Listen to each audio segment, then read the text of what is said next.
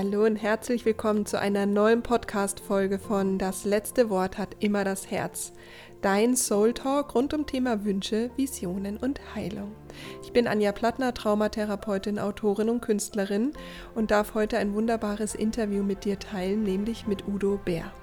Udo Bär ist deutscher Pädagoge, Gesundheitswissenschaftler, Therapeut, Heilpraktiker für Psychotherapie und Autor.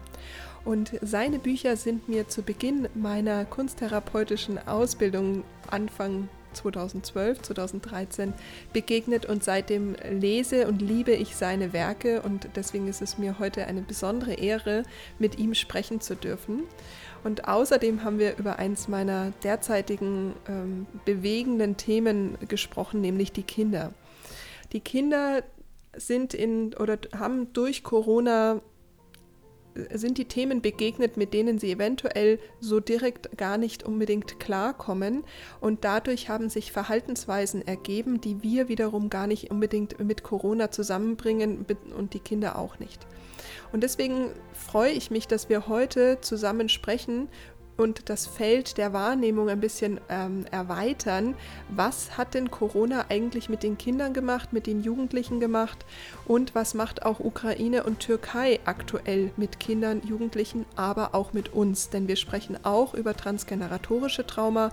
Das heißt, was macht der Krieg in unserem System, beziehungsweise was können wir denn gerade auch tun, wenn es rund um Thema Druck, innere Anspannung und auch den Schrecken geht. Ich freue mich, dieses Interview mit dir teilen zu dürfen und freue mich natürlich, wenn du ganz, ganz viel Erkenntnisse und Aha-Erlebnisse für dich in den Alltag mitnimmst. Und danke dir fürs Zuhören. Lieber Herr Bär, vielen Dank für Ihre Zeit, heute mit uns über zwei oder diverse wichtige Themen zu sprechen. Wir schauen mal, wo die Reise hingeht. Vielen, vielen Dank für Ihre Zeit. Gerne. Ich würde gern gleich einsteigen und zwar zum Thema ähm, Kinder, Jugendliche und Corona. Und zwar haben Sie äh, ein 2021 ein Buch veröffentlicht und darum ging es so ein bisschen die äh, Corona-Folgen von Kindern ähm, aufzu oder zu erläutern. Jetzt ist das natürlich schon wieder ein Jahr her, es hat sich viel getan. Ähm, können wir mal drüber sprechen, was denn so grob, ich meine, das ist ein riesengroßes Feld, ist mir bewusst, aber was hat eigentlich Corona mit den Kindern oder Jugendlichen gemacht? Das ist ein, ein finde ich, ein Thema, was noch sehr arg hinten runterfällt gerade. Ja, es hat Kindern Angst gemacht, so, weil das oft dieses Corona so etwas Unvorstellbares war oder ist. Entschuldigung. Äh, die, also ich habe vor einem Jahr gelesen, dass die sämtliche Corona-Viren der Welt in eine halbe Büchse Coca-Cola passen. Kann ich mir auch nicht vorstellen. So, wie soll das ein Fünfjähriger oder auch ein Elfjähriger sich vorstellen können? Mhm. Trotzdem ist es so heimtückisch und so gefährlich. Immer ja noch. Und das ist, äh, also das, dieses Unfassbare ist ganz, es macht Angst. Und ich habe aber auch viel gemerkt, dass die Kinder nicht nur so oder hauptsächlich sogar Angst um andere hatten, nicht so sehr um sich, sondern um andere Kinder, um ihre Eltern, um die Großeltern, die sie nicht anstecken wollten, wo sie wussten, die sind mehr bedroht als wir jungen Leute. Mhm. Also das ist ein, ein ganz wichtiges Thema. Dann hat es natürlich auch dazu geführt, dass viele verstummt sind. Also dass da nicht wenig drüber geredet wurde. Die Schlagzeilen waren in den Medien, aber in den Familien war man das Thema dann irgendwann auch leid da immer wieder drüber zu reden. Dann hat es viel Druck gemacht und die Kinder haben auch viel Druck mitbekommen und die Jugendlichen auch von, äh, auch von den Eltern, wenn die in Kurzarbeit waren, Homeoffice und Haushalt und Kinder und alles zusammen. Mhm. Also diese, es ist gar nicht so sehr, dass, dass die Kinder gehört haben von Eltern, du machst mir Druck, sondern da war so eine Druckatmosphäre, kennen wir ja alle. Ja, wir kommen irgendwo in ein Büro rein oder irgendwo zu einer Familie und da ist dicke Luft, mhm. wie man so sagt. Und wenn das mal ist, ist das ja kein Problem. Und wenn das zwei Jahre lang ist, und selbst zwei Monate reichen schon, dann macht das was mit einem. Dann, dann mhm. zieht der Druck in einen hinein und man hat dann selber Druck und weiß gar nicht warum. Also so diesen Druck, den habe ich bei vielen Kindern, bin ich dem begegnet. Und ein, ein letzter Hinweis noch jetzt hier zum Anfang ist äh, die Vereinsamung. Und die merke ich vor allen Dingen bei jungen Erwachsenen und bei Jugendlichen, die ihre Peer Groups brauchen, die die Treffen mit Gleichaltigen brauchen oder einfach abhängen mit anderen. Muss gar nicht viel Action sein. Die müssen nicht Party machen oder Fußball spielen. Auch, ja, aber so dieses einfach Zusammensein und sich nicht alleine fühlen. Und äh, da sind viele vereinsamt. Erwachsene auch, aber bei Jugendlichen finde ich es besonders stark. Und äh, das ist jetzt oft sehr bewundernswert, wie die versuchen, wieder aus der Vereinsamung rauszukommen. Und da brauchen sie Unterstützung. Also diese, ja, manche haben sich gar nicht mehr rausgetraut. Und es braucht lange, es braucht Zeit jetzt auch. Ich merke, dass da sind immer noch viele dran und kämpfen darum, wie kann ich wieder Kontakt lernen? Wie kann ich wieder Begegnung lernen? Wie kann ich wieder Gemeinschaft üben? Äh, das ist so ein Prozess, der gerade stattfindet und der ja, der auch nach, also der nachhaltig wirkt, der wird auch nicht Ostern vorbei sein. Nee, und das ist genau das, was, ähm, was ich gerade wahrnehme, ist, dass dass das zwar im, also im Feld überall ist, dass ganz viele ja. mit den Nachwehen oder mit Schutzstrategien oder was auch immer ähm, zu kämpfen haben, aber gar nicht verstehen, dass sie damit zu kämpfen haben. Ja. Also dass zum Beispiel auch die Jugendlichen ja gar nicht verstehen, dass sie vereinsamt sind und dass sie das erst wieder lernen dürfen, sondern die denken ja alle gerade, sie sind falsch, mit ihnen stimmt irgendwas nicht ja. oder ähm, es wird immer als jetzt so ähm, ja auf sich bezogen. Und deswegen ist es so wichtig, darüber zu sprechen, was sind denn eigentlich, also was sind denn so ganz normale Folgen daraus auch? Und es ist ja vollkommen normal, also normal, also es ist nachvollziehbar, dass Kinder verstummen, es ist nachvollziehbar, dass sie vereinsamt sind äh, und so weiter. Also vielleicht können wir einfach mal so über ähm, die verschiedenen Themen sprechen, was denn äh, ja, auch besonders Jugendliche und, und auch Kinder sind ja durch das, dass sie so unterschiedliche Erfahrungen im, im Alter natürlich auch machen, ganz unterschiedliche Reaktionen da. Ja. Vielleicht einfach mal über dieses ABC der Reaktionen zu sprechen, dass man ja. da so ein bisschen eine Wahrnehmung bekommt. Also es ist die meisten Kinder und Jugendlichen bringen ihr eigenes Verhalten nicht mit Corona in Verbindung oder mit den Corona-Folgen. Und es ist wichtig, denen das zu sagen. Und das hilft ihnen, weil dann geht so ein Türchen auf zumindest, wie so ein Adventskalender, erst eins, dann zwei, dann drei, dann vier. So äh, das, was Sie sagen, dass Sie nicht, sich, selber nicht für verrückt halten oder für mangelhaft halten. Mhm. So, weil wenn ich denke, es liegt alles an mir, dann kommen die Selbstvorwürfe, dann, dann steigt wieder der Druck. Ich muss mich ändern. Ja, ich muss mehr Mut haben, unter die Leute zu gehen. Ich, ich darf kein Trübsal bleiben. Ich darf mich nicht einsam fühlen. Das Leben ist doch positiv. Lesen wir doch in jeder Zeitschrift. Ja, man muss positiv denken, aber es klappt oft nicht. Mhm. Ich habe nichts gegen positiv denken, aber wenn ich schlecht drauf bin, also ich weiß nicht, vielleicht bin ich da komisch gebaut, aber mir hilft das nicht und vielen auch nicht. Nein. Mhm. So, und dann ist es eher gut, auch sich mit anderen darüber auszutauschen und auch von Erwachsenen, aber auch von anderen Jugendlichen zu hören und zu lesen. Aber du bist normal. Das ist eine normale, eine gesunde Reaktion auf eine ungesunde Situation. So, die Situation, die zwei, drei Jahre waren ungesund. So, und die Folgen sind immer noch ungesund. Und da hast du darauf reagiert. Es war richtig, sich zurückzuziehen. So, und jetzt müssen wir gucken, wie wir rauskommen. Und das geht nicht, indem man einfach einen Schalter umlegt, sondern da braucht es kleine Schritte braucht es auch Geduld, braucht auch ein bisschen äh, ja, Versöhnung mit sich und ein bisschen äh, auch, auch, ja, sich auch mal verzeihen, wenn man was nicht schafft. So ein bisschen lieb sein und lieb nett mit sich umgehen. So, und dieser Druck, der ist sehr, sehr stark. So, und der, und dann kommt noch dazu, dass in der Öffentlichkeit immer nur darüber, oder nicht immer nur, aber oft meistens darüber geredet wird, dass die Kinder und Jugendlichen Wissen verloren haben und nachholen müssen. So. Aber mir ist das sowas von Wurst egal, ob die jetzt ein paar Englischvokabeln mehr können oder nicht oder, oder eine Algebra-Rechnung machen können. Meine Güte, das kann man alles später lernen. So, aber die Narben am Herzen und die Einsamkeit, die kannst du nicht lernen. Mhm. So, da braucht es da braucht's was anderes, da braucht es Solidarität und, und Gemeinsamkeit. So. Und bei, bei kleineren Kindern ist es eher so, äh, dass dieser Druck und diese Vereinsamung oft dazu geführt hat, dass die äh, ja nicht mehr so gut spielen. So, dass die, äh, kleinen Augenblick, muss mal Ich habe hier ein Messgerät, weil ich ziemlich schwer behindert und Diabetes und mir fehlen ein paar Organe und sowas. Von daher werde ich da immer wieder kontrolliert. Und das piepst dann und deswegen mache ich das mhm. jetzt aus. Sie können das hier wegschneiden oder auch nicht, ist mir wurscht. Wir bleiben dabei. Gut. Also, äh, ja, und ich finde es für die, für die, je jünger die Kinder sind, desto wichtiger ist das Spielen. So, die spielen ihre Angst, die spielen aber auch ihre Hoffnung.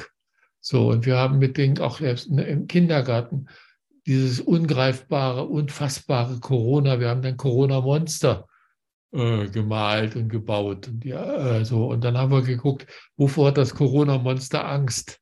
Da haben ein Anti-Monster-Monster gebaut und gemalt. Mhm, mhm, so, und das auch ans Fenster gehängt, damit das Corona gar nicht erst durch die Fenster kommt und in die Räume rein. Und also es geht über Spielen. Mhm geht über das Spielen. So. Mhm. Und, äh, und diese, diese Spiellust und Spielfreude und Spielleidenschaft hat bei vielen Kindern, nicht bei allen, bei vielen Kindern nachgelassen. Und was ich noch merke, ist, dass bei vielen äh, im Zuge dieses Drucks und der Vereinsamung das Selbstwertgefühl gesunken ist. So, die äh, Kinder haben ja eigentlich ein gesundes Selbstwertgefühl und Jugendliche auch, manchmal sogar zu stark dann werden sie vielleicht Politiker, aber das ist ein anderes Thema. So, äh, aber die, äh, die Kinder und Jugendlichen brauchen immer auch die Erfahrung, dass sie von anderen Menschen bestärkt werden, wertgeschätzt werden, gewürdigt werden. Man brauchen wir Erwachsenen auch, äh, so, also ich zumindest und alle, die ich kenne. Aber bei Kindern ist das existenziell. So, und wenn es weniger Kontakt gibt, gibt es weniger Wertschätzung. Und wenn die Eltern voll im Stress sind mit Homeoffice und diesem und jenem und wirtschaftlicher Not und Sorge mhm. um die Mama oder um die Opa und so, also diese ganzen Sachen, die da waren und teilweise ja auch noch sind, dann äh, haben die auch weniger Zeit für die Kinder. Dann haben die auch weniger Muße, mit den Kindern zu spielen. So, dann gibt es dann eher mal so ein Malbuch, was runtergeladen wird, irgendwo aus dem Internet und mal mal aus. So. Mhm. Mhm. Ja, mit den Kindern, oder hast ein neues Spiel von Nintendo oder Game Station oder irgend sowas und dann, ja, dann machen die was. Ist ja auch mal okay. Aber wenn das dann über ein Jahr geht oder zwei Jahre, dann hat das Spuren. Mhm. Und deswegen rate ich allen immer wieder zu spielen, zu spielen, auch in den Schulen. Ja, wir haben nach, nach den Schließungen der Schulen und danach wieder Situationen gehabt, die Kinder mussten sich neu kennenlernen. Ich habe den Schulen geraten, macht eine, eine Kennenlernwoche, wie bei einer Einschulung. Ja, oder zwei Wochen, wo er nur spielt und Kennenlernspiele macht und, und, und erzählt, was war, was ist. Also so, welcher Urlaub abgesagt wurde und was sie gern gemacht haben und was sie nicht gern. Also macht sowas. Mhm. Und das, das gilt nicht mehr so stark wie direkt nach den Lockdowns, aber es gilt immer noch. Ja, ich wollte gerade sagen, also gerade wenn Lehrer jetzt zum Beispiel auch merken, okay, ich, ähm, die Klasse geht noch nicht so richtig, ja. dann ja. lieber in die Zeit zu investieren, dass die wieder eine Peer Group oder eine Gruppe ja. werden, um dann zusammen wieder zu lernen. Mhm. ja, weil wenn ich mein Selbstwertgefühl in den Keller geht, kann ich auch nicht gut lernen. Ja. Wenn ich großen Druck habe, ja, kann ich vielleicht aus Angst was auswendig lernen und mit Druck und Disziplin, aber nicht auf Dauer. Mhm. Ja, nicht auf Dauer. So, ich habe auch früher für Matheprüfungen viel gelernt mit Druck. Und als dann die Arbeit geschrieben war, hatte ich schon wieder alles vergessen. Als ich die zurückbekommen habe und was vorrechnen sollte, wusste ich gar nicht mehr, worum es geht. Also man kann mit Druck was machen, aber nicht auf Dauer. Mhm. Das, das ist, äh, also da braucht es auch eine, eine offene Haltung, da braucht es eine Neugier, da braucht es ein Selbstwertgefühl, dass ich mich anderen zuwende und auch anderes in mich hinein. Und wenn mein eigenes Herz Herz zu voll ist und mein Kopf zu voll ist, passt auch nichts Neues rein. Da kann Lehrer oder eine Lehrerin sich noch so viel Mühe geben. Ja, wenn ich in der Hand fünf Sachen habe, dann kann ich nicht noch was Neuem greifen. Dann ja. muss ich erstmal was leer machen.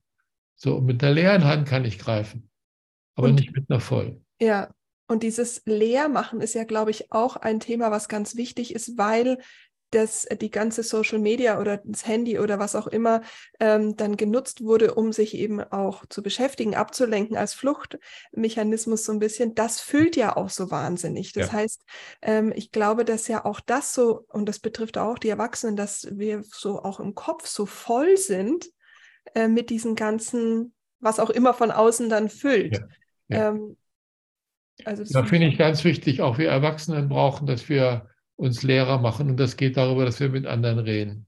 Mhm. Dass wir auch mal stöhnen und seufzen und knatschen und jammern. Also auch sowas, was nicht so offiziell beliebt ist, aber was wir Menschen alle brauchen. So, dass wir auch, wenn wir andere Menschen gerade in sozialen Berufen trösten und stützen, ist auch die Frage, wer tröstet die Tröstenden? Wer stützt die Stützenden? Ja, ja. Wer, wer, wer hält die und umarmt die, die Mütter oder Väter, die die ganze Familie halten? Also sich diese Frage zu stellen und auch da also nicht nur jetzt Pause und Kurzurlaub und sowas, also der Traum, halbes Jahr nach Neuseeland und so haben wir viele. Aber es braucht auch so kürzere Sachen. Mhm. Auch mal den Mut. Äh, also ich merke es, wenn ich unter Druck bin, hilft für mich so ein, so ein Leitsatz gegen Druck hilft drücken. Ich gehe dann zu meiner Frau und sage, drück mich mal. Ja, oder wenn niemand da ist, war ich früher mit meinem Hund, das war nicht so prickelnd, aber äh, oder auch mit meinen Kindern oder anderen. Also gegen Druck hilft drücken. Ja, wir brauchen die Nähe, wir brauchen etwas zu spüren. Ach, und dann kann man gleich ein bisschen mehr durchatmen. Mhm. So, und das steckt auch an. Dann kommt meine Frau zu mir und sagt, ich bin unter Druck, drück mich mal. Die kommt aber auch, will auch gedrückt werden, ohne dass man Druck haben muss. Das ist ja dann auch ich auch. aber, aber gerade dann braucht man es. So, ja. und bei anderen Sachen kann es, ist es schön. So, und ähm, also das, das, das, das, ist mir, das ist mir ganz wichtig, weil diese Anstrengung, damit klarzukommen, die macht einen ja auch streng. Das Wort mhm. streng ist ja in der Anstrengung drin. Streng mit sich, streng mit den eigenen Fehlern, mit den Unzulänglichkeiten, streng mit der Müdigkeit. Nein, du darfst nicht müde sein, du musst, du musst, du musst. Ich halte es eher mit der Margarine, du darfst. Es gibt in Deutschland eine Margarine, die schmeckt mir nicht so gut, aber hat einen tollen Titel, du darfst. Und das finde ich gut. Ja, sehr wertvoll. Ähm, weil was ich mitbekomme, ist, dass sehr viele Jugendliche sich auch ritzen.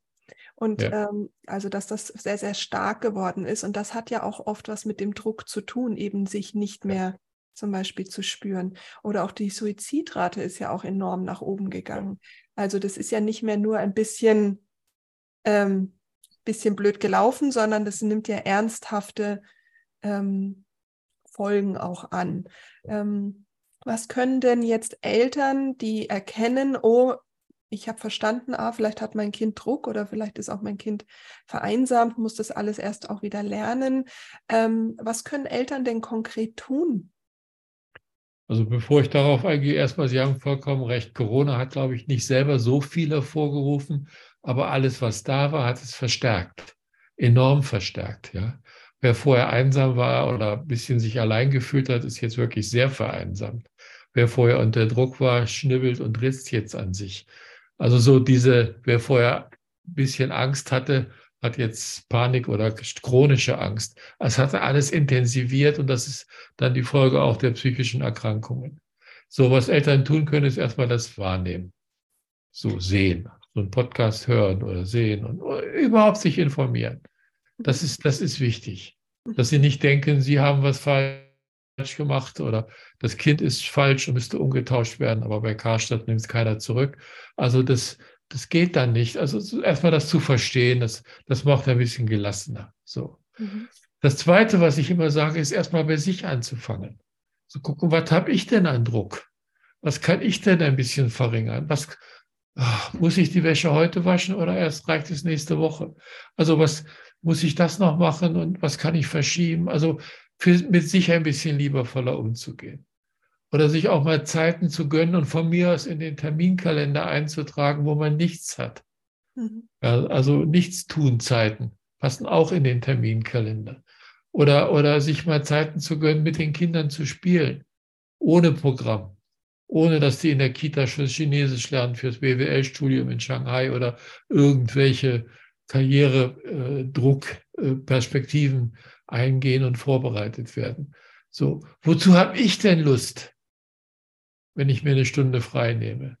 Was mache ich denn gerne mit meinem Kind oder meinen Kindern, mit mhm. meinem Partner, mit meinem Mann, meiner Frau und so weiter? Also das ist ganz wichtig. Das Dritte, was mir einfällt, ist Spielen, Spielen, Spielen. Ja, und das vierte, was mir einfällt, ist Begegnungen ermöglichen, gerade bei Jugendlichen. Geh raus, triff dich. So, wenn du kein, wenn du, wenn du Schiss hast, wenn du keinen Mut hast, dann lad die hierher ein. Ja, ich mache euch ein paar Pfannkuchen oder einen Kakao oder einen Tee. Äh, lad die hierher ein. Und wenn die nur zusammen am Computer abzocken oder sowas, ist auch okay, aber die sind zusammen. Kleine Schritte. Nicht gleich die große Weltveränderung, kleine Schritte. Eins nach dem anderen. So. Das ist etwas, was, was, was, was ich wirklich raten kann, diese, diese Punkte. Das sind die wichtigsten. Und mhm. alles andere hängt dann von jedem Kind ab und von jeder Situation. Da muss man im Einzelfall gucken. Ja, ja. Ja, vielen Dank.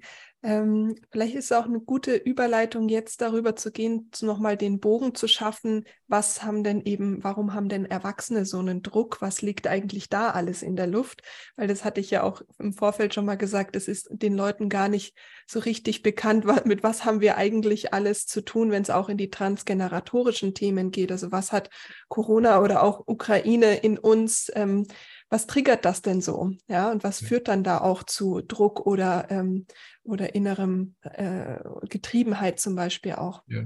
Ähm, können wir da mal sprechen? Da haben Sie ja auch ein wunderbares Buch geschrieben, ähm, ja, Kriegserbe. Also ich mache gerade viele Seminare äh, und Gespräche und Veranstaltungen in der Ukraine über, über mhm. Online. Mhm. Äh, vor allem mit Frauen, weil die Männer woanders sind, am Soldaten oder Fabriken oder sonst wo. Ich habe gestern und vorgestern Seminar gemacht mit äh, Helferinnen in den Erdbebengebieten der Türkei, der mhm. Osttürkei, wo es schätzungsweise 500.000 schwer traumatisierte Kinder gibt. Ukraine, klar, ganz, ganz viel. So. Das macht Druck. Ja, mir auch. Ich brauche dann auch Pausen danach und äh, weil es berührt mich, bewegt mich. So. Und ich finde, ich habe eine große Hochachtung vor den Menschen in der Türkei, in der Ukraine und gerade vor den Frauen, mit denen ich da fast nur zu tun habe, aber auch vor den vielen Menschen in, während der Corona-Zeit, wie, wie gut die auch mit dem Druck umgegangen sind, wie, wie tapfer die sind, so wie die durchgehalten haben wie die für ihre Familien, für ihre Kinder gesorgt haben und sich Sorgen machen. So in der Ukraine ist es so, die Menschen sind alle noch im Kriegsmodus, im Durchhaltemodus. Die können nicht sagen, oh, jetzt gebe ich mal meine Angst Raum. Dann brechen die zusammen. So. Aber wenn ich die auf ihre Kinder anspreche, dann kommen die Tränen. Auch bei den Männern. Ja, das, das ist das, was, was so sofort ans Herz geht. Und äh, gut, aber ich habe eine große Hochachtung, wie viele damit umgegangen und da ist auch viel Druck notwendig, weil die Situation ist voller Druck, auch die Corona-Situation. Aber wichtig ist, dass man versucht, den zu vermindern und wenn das nicht mehr so notwendig ist, auch versucht, etwas äh, loszulassen oder wieder los. Und das ist gar nicht so einfach, weil der Druck ist dann im Herzen, im Körper, überall, so in der Seele. Und äh, so, und, und da ist mir wichtig, damit das auch nicht weitergegeben wird an die nächsten Generationen, mhm. äh, dass, ja, dass man das weiß. Erstmal. Mhm. Wieder, erstmal der liebe Gott hat ja den Hohlraum zwischen den Ohren bei den meisten Menschen gefüllt mit etwas und den sollten wir auch nutzen. Ja. Ich bin ein großer Fan, auch die Gefühle ernst zu nehmen und so weiter, aber ein bisschen denken tut auch nicht weh. Das ist gut, das zu wissen. So dass, dass meine Frau und ich und dass wir uns beschäftigt haben mit der transgenerativen Weitergabe von Traumata und anderem. Das hat auch den Hauptgrund gehabt, einmal, dass wir dem viel begegnet sind in der therapeutischen und pädagogischen Arbeit, aber auch, dass wir das nicht an unsere Kinder weitergeben wollen oder nicht so viel. Mhm. Ein bisschen geben wir immer weiter, kann man gar nicht mhm. verhindern. So einen großen Radiergummi gibt es nicht auf der Welt. Aber man, man kann es versuchen. So. Mhm.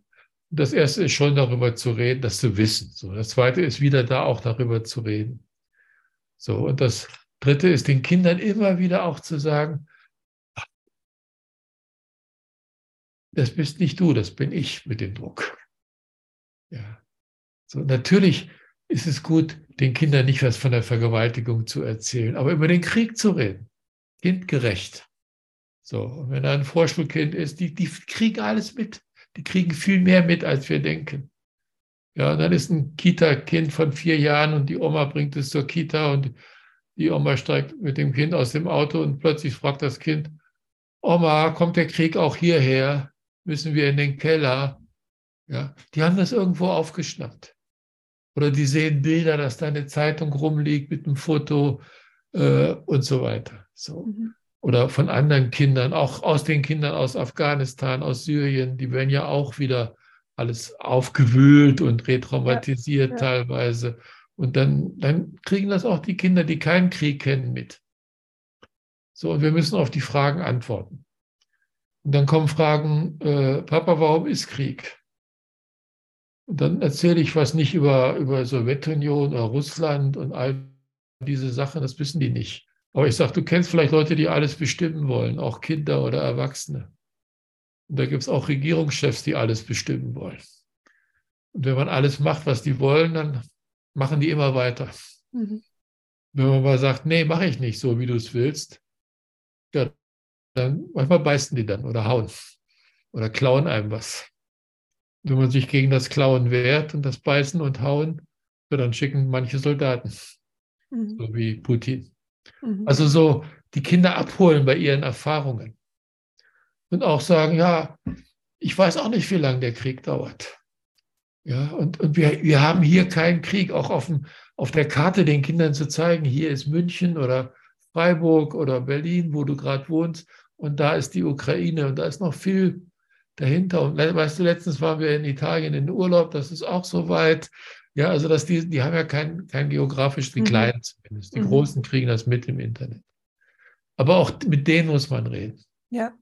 Ja, ja gerade weil ich finde auch, dass unterschätzt wird, was das mit den Kindern auch macht, wenn jetzt die Flüchtlingskinder in den Klassen sind. Die sind ja, ja mittlerweile angekommen. Das heißt, es ist nicht mehr nur irgendwas in den Nachrichten, sondern es ist in meiner Klasse. Und das heißt, auch dann kommt ja das Kind zu mir als Mama nach Hause und erzählt darüber. Und dann ist es ja auch genau das, dass ich sage, ich, ich muss das aufgreifen können. Ich muss darüber ja. sprechen können. Mhm. Und mir geht es so, wenn ich an den Krieg denke oder auch vielen Kindern, wenn die an den Jugendlichen, dass sie sich ohnmächtig fühlen. Ich habe keine Macht, den Krieg zu beenden. Ich habe keine Macht, die russische Regierung umzutauschen. Hätte ich gern, aber hört keiner auf mich. Ist so. Und auf sie auch nicht und auf viele andere nicht. Mhm. Aber ich weiß, dass ich nicht der Einzige bin, dass sich viele zusammentun. Und dass viele zusammen versuchen dafür zu sorgen, dass der Krieg nicht nach Deutschland kommt oder Österreich oder andere Länder. Mhm. Wir versuchen es. Das ist auch wichtig den Kindern, dass sie nicht allein sind. Mhm. Gegen Macht, gegen Ohnmacht hilft aber nicht nur Macht, gegen Ohnmacht hilft auch Machen. Etwas machen. So. Mhm. Deswegen mache ich auch etwas trotz meines Alters und der gesundheitlichen Einschränkungen äh, in der Ukraine. So, oder auch in der Türkei. Ja. Da werden vom Kultusministerium Helfer in die Erdbebengebiete geschickt zu den hochschwerst traumatisierten Kindern, die immer neu getriggert werden durch die Nachbeben, wenn der Erde wieder. So, und was machen die da? Die lassen Atatürk-Bilder malen. Die Schreikrämpfe. Ja. Ein Seminar von mir mit Erdbebenhelfern wurde, äh, dagegen gab es den Einwand, das wäre jetzt wegen Ramadan, während des Ramadan äh, das, das würde das Fasten behindern. Ja, dann sieht man, welche Prioritäten da bei manchen Beamten sind. Bestimmt nicht bei allen, aber bei manchen. Mhm. So, Regierungsstellen und so weiter. Ne? Kriege ich Schreikrämpfe. So, dann mache ich das Seminar, was da die Regierung nicht zugelassen hat. Das mache ich dann halt in meinem Urlaub von Südfrankreich aus. Ist auch Internet. Die Opfer haben auch keinen Urlaub. So. Also gegen Ohnmacht hilft auch Machen.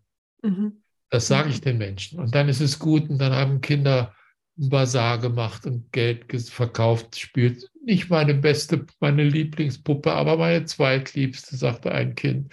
Also solche Sachen, so, ja. Oder haben Kuchen gebacken oder haben ukrainische Fahnen an die Kita gehängt. Und also solch so etwas machen. Mhm. Haben Briefe geschrieben, haben die, die ukrainischen äh, Kinder und deren Mut Mütter, meistens sind es ja Mütter, die hier sind, weil die Väter nicht raus dürfen aus der, aus der Ukraine, wegen Wehrdienst und so weiter. Äh, so haben, haben die eingeladen. Also sowas, sowas, sowas, tätige Hilfe. Das ist wichtig und das ist gut, etwas machen. Das hilft gegen die Ohnmacht den Kindern, den Jugendlichen, aber auch uns Erwachsenen. Mhm. Und ähm, jetzt gibt es ja bestimmt viele, die sagen, ja, okay, da, da ist der Krieg und ich habe damit irgendwie mit ein bisschen was zu tun, aber ich habe jetzt selbst so viel zu tun. Also es ja. sind ja selbst äh, sehr beschäftigt mit allem. Warum ist es so, dass, das, dass der Ukraine-Krieg und auch Corona trotzdem die Menschen ähm, über das Transgeneratorische beeinflusst. Also ähm, einfach hier nochmal die Wahrnehmung, dass ja sowas ja. wie zum Beispiel Burnout oder eben, eben in diese unbewusste Panik zu verfallen, dass es auch hier hilft, in den Stammbaum nach oben zu gehen und zu gucken, was könnten da jetzt, ich sage immer so, in mir für Lampen angegangen sein, die ja. vorher aus waren. Ja. Also es tut gut, da auch in den eigenen Stammbaum, in die eigene Geschichte zu gehen. Nicht? Als 2015 die vielen Flüchtlinge kamen nach Deutschland, hat meine Mutter gesagt, werden die jetzt einquartiert hier bei mir, bei ihr. Ne? So, also mhm. die kannte das von aus der Nachkriegszeit. Da wurden die einfach zwangseinquartiert. So, war so. Also das, das wird dann wieder lebendig. Ja. Und ich kenne viele ältere Leute, wenn die Russisch sprechen oder Ukrainisch sprechen, das kann man ja nicht kaum unterscheiden als Fremder. Äh, wenn die das im Fernsehen hören, dann erinnert das, ja, die Russen kommen oder vergewaltigen oder was da alles so war in der Nachkriegszeit. Ja, und mir geht es auch so, ich bin als Zehnjähriger sind wir aus der DDR geflohen, kurz vor dem Mauer der Mauer. Und wenn ich mit Flüchtlingen zu tun habe, ist meine Flucht wieder lebendig. Mhm. Und ja, wir haben drei Millionen ukrainische Flüchtlinge im Ausland und sechs Millionen im Inland. Also es gibt da viele, viele, viele. Also das ist gut in der eigenen Biografie zu wissen. Mhm.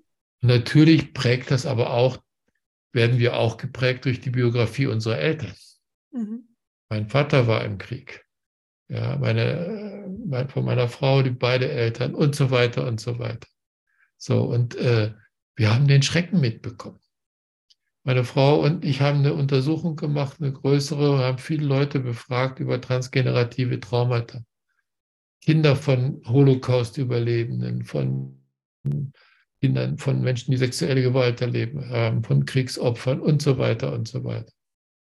Und die Essenz dieser äh, Untersuchung war, äh, wenn du deinen Kindern etwas weitergeben willst an traumatischen Folgen, dann schweige darüber. Das klappt. Ja, warum ist das so? Weil die Kinder ihre Eltern lieben. Alle. Auch wenn sie es nicht sagen, auch wenn sie die Eltern doof finden, aber sie lieben sie auch. So. Mhm. Und als 13-, 14-Jähriger in der Pubertät kannst du nicht sagen, ich liebe die Mama, sondern äh, peinlich und so. dann kommen lieber andere Sachen. Aber ich habe mit vielen Kindern gearbeitet, denen von Elternteilen Schlimmes widerfahren ist und sie lieben die trotzdem.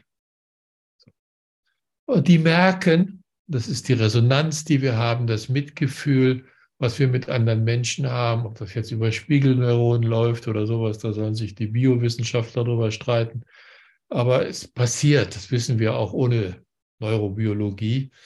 Ähm, wir spüren auch, was andere nicht sagen. Die Spannung, die Angst, die Freude. Ach, was ist die Aufregung? Wir spüren das. Mhm. Das steckt an. Und wenn Kinder spüren, dass die Eltern Kummer haben, dann gehen ihre Lauscher so hoch und die wollen das die wollen die Eltern retten. Die wollen wissen, was das ist und wollen die Eltern retten. Und manche strengen sich dann so sehr an, dass ihre Schulnoten schlechter werden, weil sie da die Kraft nicht mehr zu reicht. Aber die Kinder können ihre Eltern nicht retten. Und je mehr die Eltern verschweigen, desto mehr bemühen sich die Kinder darum. Und durch diese intensive Nähe, diese intensive Resonanz schwappt das auch rüber von den Kindern. Nicht das Traumaereignis, aber die Folge. Mhm die Folge, die Angst, der Schrecken, ja, die Unsicherheit, das kaputte Selbstwertgefühl, was weiß ich.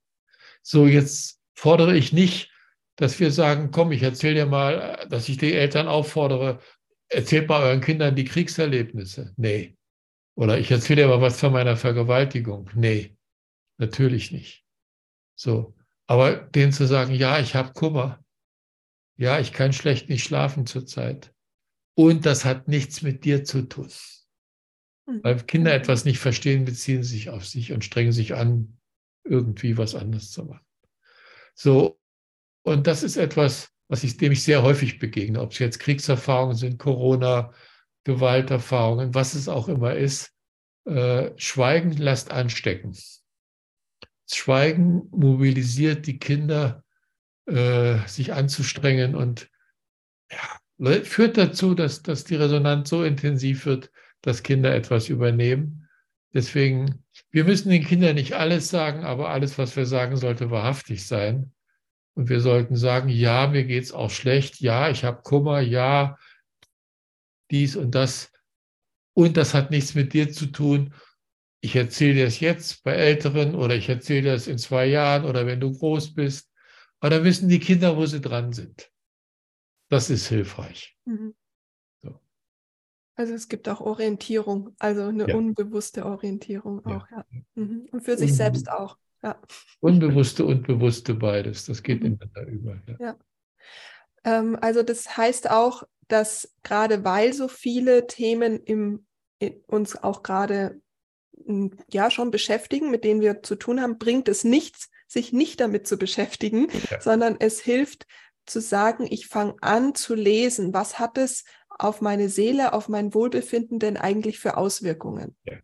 ja. Mhm. Und, und, auch mit anderen darüber zu reden. Und mhm. wenn ich nicht in der Lage bin, mit den Kindern darüber zu reden, dann erstmal mit der Freundin mhm. oder mit dem Partner oder der Partnerin.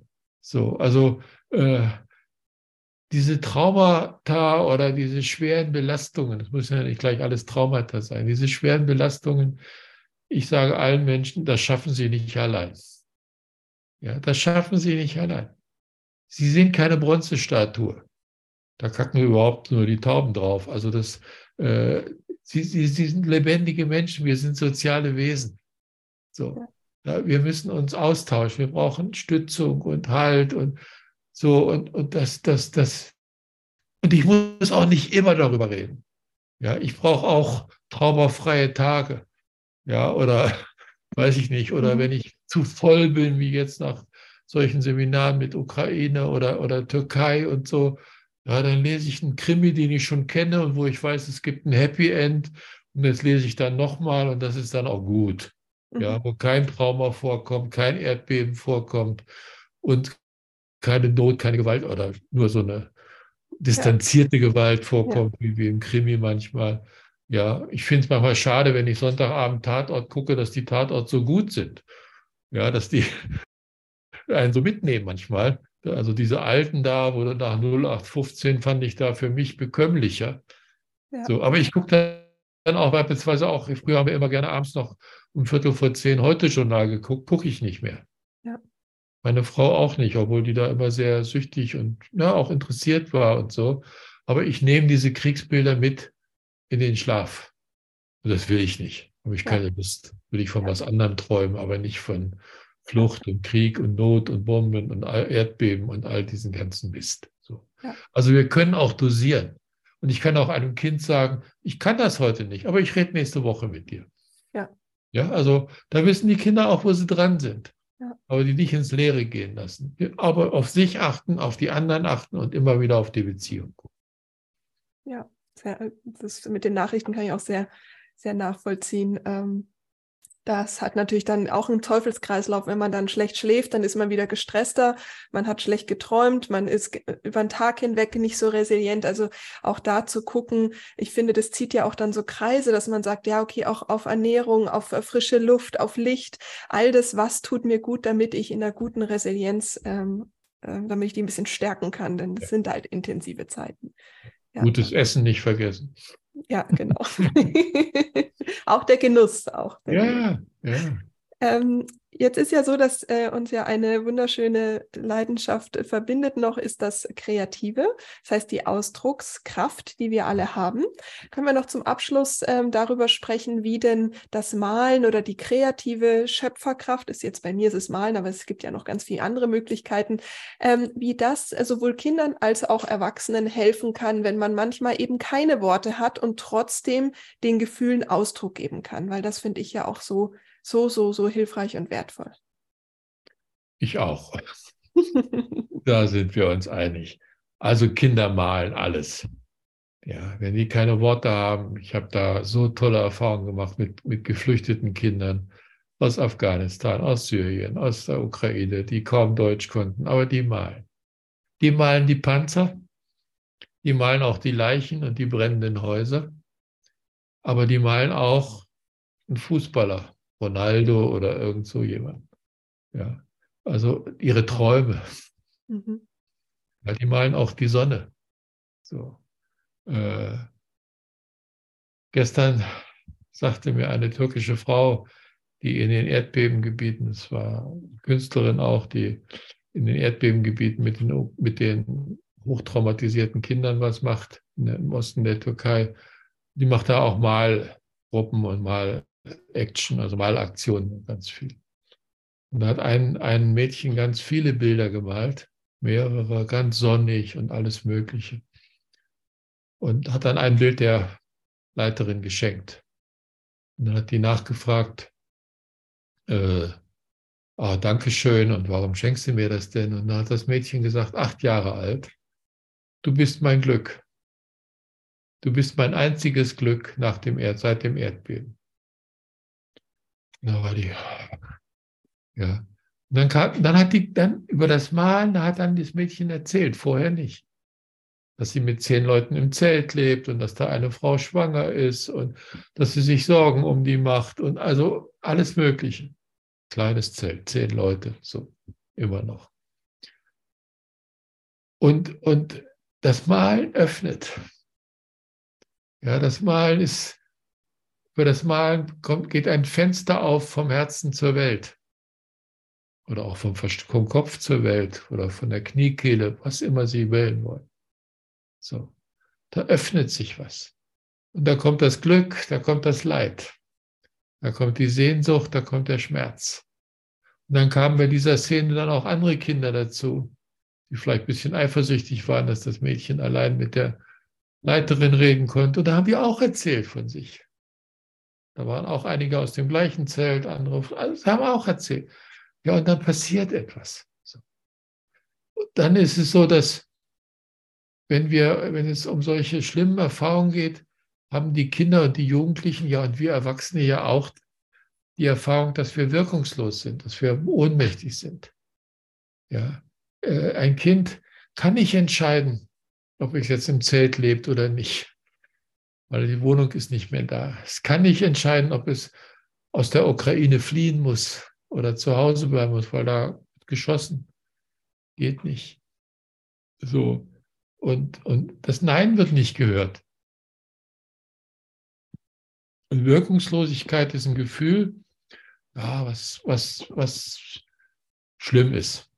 Wir denken alle nicht groß darüber nach, ob wir Wirkung haben oder nicht. So, wir haben sie einfach. Aber wenn Sie einen Partner oder eine Partnerin haben, die, wo Sie denken und wissen, ich kann machen und sagen, was ich will, da ändert sich nie was, es kommt nie was an, dann hat diese Partnerschaft vielleicht nur noch eine kurze Halbwertszeit. Mhm. Haltbarkeitsdauer sinkt. So hoffe ich jedenfalls, wenn man nicht gerade masochistisch eingestellt ist.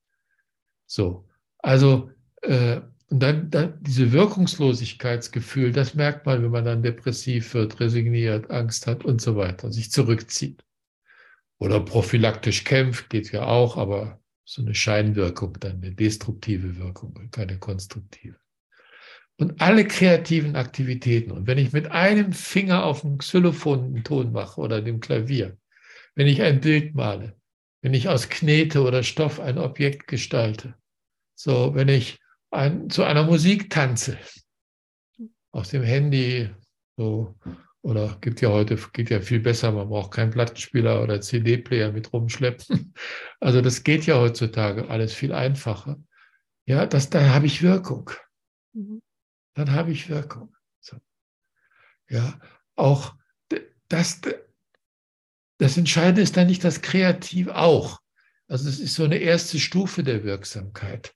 Ja, ich, ich verändere ein leeres Blatt Papier. Ich bewirke etwas. So, und dann geht es darum, das auch anderen zu zeigen und da eine Reaktion zu kommen. Das ist die zweite Stufe. Also eine Beziehungswirksamkeit. Dass andere mir zuhören, dass andere mich ernst nehmen. Ja, dass ich im Dialog komme, dass ich auch mal meinen Kopf anlehnen kann, dass ich, ach, ich weiß nicht was, mhm. dass ich mit den Füßen aufstampfen kann und mich der heilige Zorn mal ergreifen darf über all den Mist, der in der Welt passiert. Also all das, was so äh, ja, lebendigen Begegnung ausmacht. Also das macht Wirkung, dass ich nicht ins Leere gehe. Mhm. Und das ist, also da ist, glaube ich, so, ich bin versaut, ich kann gar nicht mehr anders, als mit kreativen Methoden zu arbeiten. So. Ich kann gar nicht mehr anders. Mhm.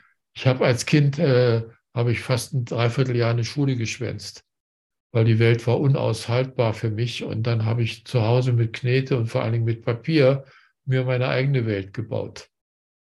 Und ich habe jetzt auch ein Video gemacht und mit Lehrgang, wo ich, wo ich mit dem Papier einsetze in der Therapie oder in der pädagogischen Arbeit. Ganz einfache Sachen.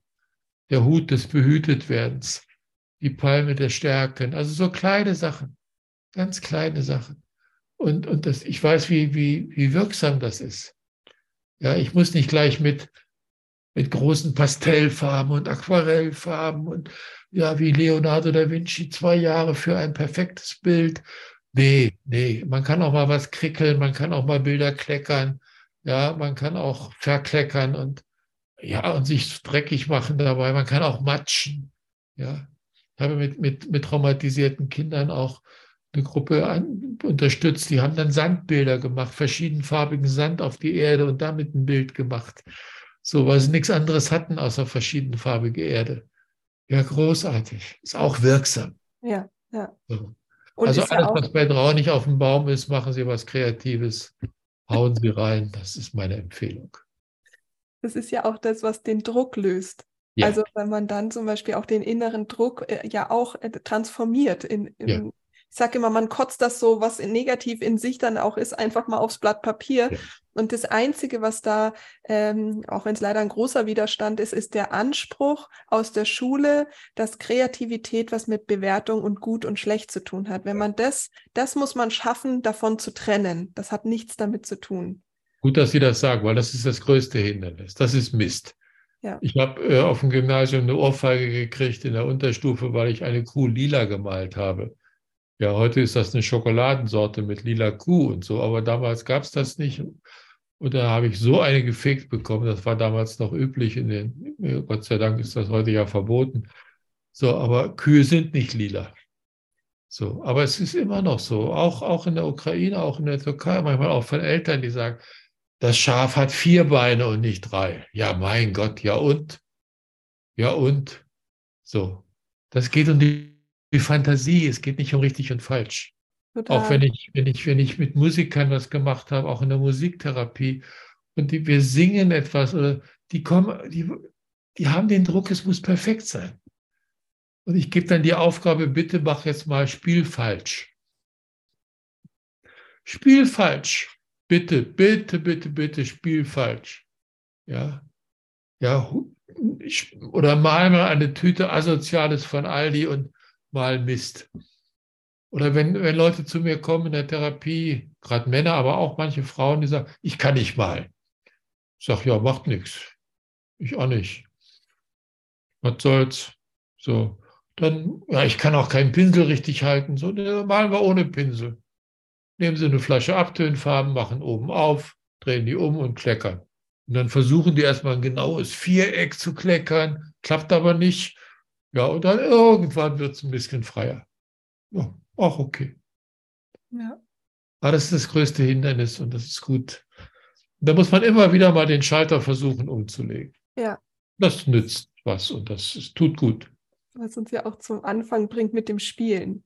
Ja. Weil das ist ja auch äh, das Feld des Spielens, wo wir dann auch sagen können, wir können äh, mit den Kindern zusammen spielen, wenn uns manchmal die Worte fehlen oder, ja. äh, oder eben auch die Möglichkeiten. Die Kinder zeigen es einem dann schon. Oder ja. wenn das Schaf drei Füße hat, dann zu sagen, warum hat denn das Schaf eigentlich drei Füße? Was ist denn mit dem vierten Fuß passiert? Und dann ja. kommt vielleicht eine Geschichte, die man so eben auch noch nie gehört hat. Also, ja, ist im Mähdrescher oder beim Metzger gelandet oder ja, genau. kann doch alles sein. Ja. Ich habe als Kind auch mit meinen Eltern nicht spielen können. Die konnten das nicht. Die waren durch den Krieg so verpeilt und mussten so viel arbeiten und anstrengen, um Existenz aufzubauen oder wieder aufzubauen nach der Flucht. Die konnten das nicht. Aber ich habe es mit meinen Kindern gelernt. Mhm. Mit meinen Enkeln kann ich es jetzt schon. Also, oder auch mit den Kindern, mit denen ich arbeite. Ich habe immer etwas davon. Ja, und auch den, den Eltern, die sagen, oder Erzieherinnen und sonst was, die, die, die, die sagen, ich kann nicht, ich habe da so wenig Erfahrung und ich habe da die Hemmung oder so. Ich, äh, ich bin nur mit richtig und falsch groß, dann spielen Sie mit den Kindern, auch wenn Sie es nicht können. Die Kinder bringen uns das bei. Die bringen uns das bei. Da können Sie drauf vertrauen. Hm. Wunderschöne Schlussworte, da möchte ich gar nichts mehr dazu sagen. Ich verlinke alle Ihre Werke in den Shownotes, wie man sie finden kann, wie man äh, eben lesen kann, weil ich kann jedes Buch empfehlen, äh, dass man da schön eintauchen kann zu den vielen, vielen, vielen Themen, die Sie bedienen. Vielen Dank für Ihre Zeit und für all die wertvollen Infos, die Sie mit uns geteilt haben. Ich danke für Ihr Interesse und für die guten Fragen. Vielleicht bist du jetzt nach dem Interview genauso bewegt wie ich nach dem Interview. Ich war sehr, sehr berührt von all diesem Wissen der Weisheit aber auch all der Wahrheit, die dahinter steckt. Und wenn wir diese Wahrheit in uns, aber auch wenn wir sie in die Welt tragen und authentisch drüber sprechen, was uns bedrückt und belastet, wie viel Heilung das schon eben in uns bringt, aber eben auch in den Kindern. Ich verlinke dir, wie gesagt, alles in den Show Notes. Ich kann dir von ganzem Herzen seine Bücher empfehlen, ähm, auch die Kurse. Schau einfach mal rein, versuch ins versuch in die Aufmerksamkeit zu gehen, versuch dich mit den Themen zu beschäftigen, sodass du, wie Udo Bär auch sagst, sagt, wieder handlungsfähig wirst und nicht immer alles auf dich negativ beziehst, dass irgendwas mit dir nicht stimmt, beziehungsweise vielleicht auch mit dir als Jugendlicher oder eben auch als Kind. Und ich freue mich ganz besonders, dass ich diese Energie dieses Gesprächs jetzt nutzen darf, um mein neues Projekt, das Kinderkartenset, ähm, hier in die Welt zu bringen, dass das Warum dieses Kartenset so wichtig ist, gerade für mich als Herzensprojekt nochmal so eine richtige, so eine richtige Antriebskraft bekommen hat. Das äh, finde ich großartig. Das äh, Kartenset wird wahrscheinlich im Herbst erscheinen und du kannst dich darauf freuen, beziehungsweise kannst du es dann deinen Kindern auch schenken, sodass sie eben in diese Handlungsfähigkeit kommen und wieder sich mit sich beschäftigen und aus der Verstummung, Vereinsamung und eben rausgehen, aber auch die Komfortzone nach und nach verlassen können. Das ist meine Intention, sowohl mit dem Gespräch als auch mit dem Kartenset und ich hoffe, du konntest was aus dem Interview für dich mitnehmen und freue mich, wenn du bei Instagram vorbeikommst bei Anja-Plattner und mir deine Gedanken zur Folge da lässt. Da freue ich mich sehr. Ich wünsche dir jetzt einen wunderschönen Tag. Lass dir gut gehen und ich hoffe, dass all die Worte bei dir im System ein bisschen einen Platz finden. Alles Liebe, deine Anja.